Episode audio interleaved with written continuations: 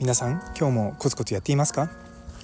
本日も松田祐介の麻酔科的思考を聞いてくださってありがとうございます。この放送はちょっと変わった真面目な凡人が毎朝6時にほんのり前向きになれる発信をしていく番組となっております。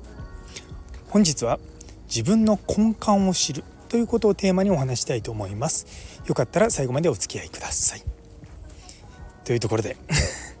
ちょっとねオープニングのとこ変えました。もう気づいちゃったんですよね。自分が凡人だということを。あのー、もうそれがですね昨日我が家でのホットトピックだったので。もう、まあ、なんかあんまりお医者さんとか言うよりも凡人ぐらいがいいのかなと思ってですね。ちょっと凡人にしてみました。あのー、世の中ねそんな大それたことできる人はそうそういないし、まあ、ある意味こう、ね、凡人だと思って肩の力抜くっていうのが本当に気が楽だなっていうのがあるのでちょっとこれからしばらくは 凡人でいこうと思います多分なんか自分の中でも結構しっくりきたなっていうのがあったので多分これからも、うん、こんな感じで進めていこうかなと思います。いやで、まあ、今日のテーマのねあの自分の根幹を知るっていうことは、まああのまあ、昨日の放送ともちょっとつながるんですけれども、まあ、すごく自分がこうやりたいこととか好きなことって本当に好きなことって何だろうと思った時に多分3つぐらいに絞れたんですよ。一つはプレゼンテーション人前に出てしゃべるっていうのはすごい好きなんですね。であともう一つはデザインあのスライドのデザインとかあとはまポスターのデザインとか、まあ、ものをきれいにこう見せることによってこう機能的に変わってくるっていうことがそのデザインの力っていうのがあるのでそれはめちゃめちゃ僕好きなんですよ。でそれともう一つじゃあ自分が本当にやりたいことっていうのを思い返した時にやっぱこう周りの人に元気になってもらいたいなかっこ自分も含む みたいな感じになったんですよ。でいやちょっとツイッターの方も、まあ、プロフィールをちょっと今変えているんですけれどもそもそも自分が何で情報発信したりとかいろんなことやったりとかねまあ極端な話 まあまあスイカなんだから言われてますよ。ただやればいいじゃんって思うんですけども、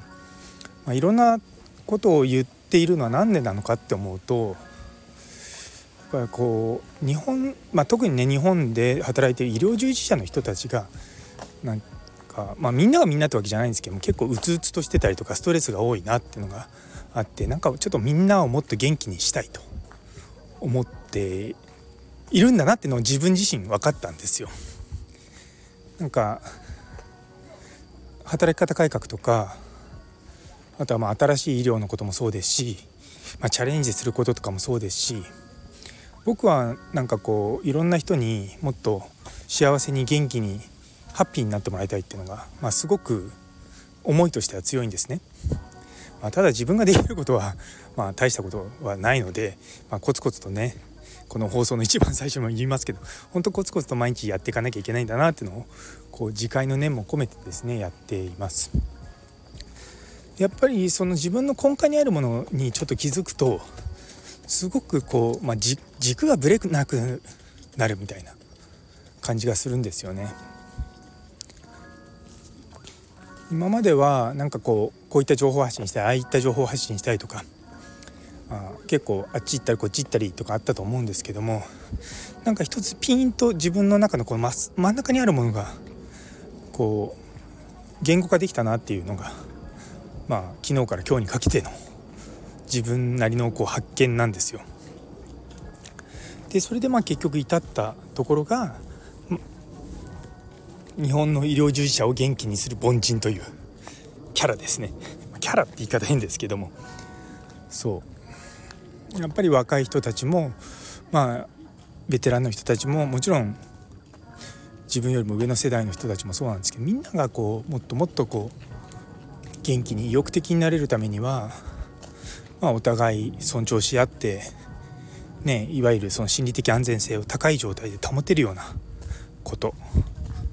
っていうのがすごく大事なような気がするんですね。でも一方でまあ私は今その診療部長という立場なのでまああまりそういったことはないですけども他の人たちはやっぱりその自分よりも上司がいたりとかしてでその上司の人たちがやっぱりこう理解を示さないとかそういうまあ苦しい思いをされる方っていうのは、まあ、決して少なくないんですよね。まあ、そういった時に、まあ、まあいろんな考え方あると思うんですよ。もちろんやめて他のところで再スタートするもいいしあのー、まあもうそこはもう心を無にして、まあ、対応するっていうのも一つの方法ですしでも僕としてはそのその場所からね別の場所に行くのはいいんですけれどもそうすると結局そこの場所は全然変わらなくて結局同じことが次の世代で繰り返されるんですよ。で常にやっぱりこう僕の世代で僕自身が嫌だったことは僕よりも下の世代には伝えたくないっていうのがあるんですね。なので次の世代に伝えないためにも、まあ、自分たちが矢面に立つわけじゃないんですけれども、まあ、しっかりそこで受け止めてもうまあ下の世代がねハッピーになってくれればいいなっていうのは本当に思います。いや本当にですね働き方改革なんてその最たるものでなかなかですねこう他の人たちからするとそんなこと言ったら病院からねとか何か言われるんじゃないのっていうことはあるんですよ。でもそれもやっぱりこう今病院のガバナンスとかまあそういった運営を担ってる人たちっていうのはまあ言うても20年先にはいないんですよね。でも僕はまだ43なので、まあ、20年経って、まあ、まだ働いてる可能性が高いわけですよ。やっぱそういった視点でやっぱやっていかないと物事って進んでいかないと思うんですよね。結局同じことがずっと繰り返されてそこのところで足を引っ張られてうまく発展していかないと。で表面的なところばっかりこうどんどんどんどん進歩していってその元にあるその本質が変わらないと。だそれが僕は基本的に意味がないというふうにまで思っているのは確かなんですね。でもその本質が変わらないことでそれをそういうふうに思ってること自体は多分世代によって違うしでその世代によって常識と思ってることがあってまあ僕はいいと思うんですよ。でもやっぱりそこのところでその若い世代が新しいことをやりたい時に足を引っ張らないでほしいっていうのはありますしむしろそういったのを応援してそのまあ、ベテランな人たちなりのこうサポートっていうのが得られると、まあ、すごくいいんじゃないかなというふうに思います。本当に、まあ、僕自身は上司に恵まれたって言い方変ですけれどももうここ15年ぐらいですかね本当にいい上司のもので でしか働いてないんですよ。なのでうん他のね話人の話を聞くともっとなんか大変な思いとか辛い思いとかされてるなとは思いつつもやっぱりしっかりうん情報をね届けて、まあ、そういった人たちに元気づけられるようになできればなというふうに思っております。というところでですね、まあ、ちょっと今回のオープニングトークを変えてみたので、まあ、ちょっとしばらくあのこんな感じでいこうと思います。何かあのこうした方がいいよとかああした方がいいよとかありましたらいいねとかコメントとかあのぜひよろしくお願いいたします。というところで最後まで聞いてくださってありがとうございます。昨日の私のお悩み放送にいいねをくださったホッシーさん、さやもさん、岸原先生、ゆいつむさん、姉ソニ先生、マータンさん、ノエルさん、フラット先生、佐藤先生、りょうさん、みほみ先生、みちさん、さらにコメントくださった中村先生とおみじさん、本当にいつもいつもありがとうございます。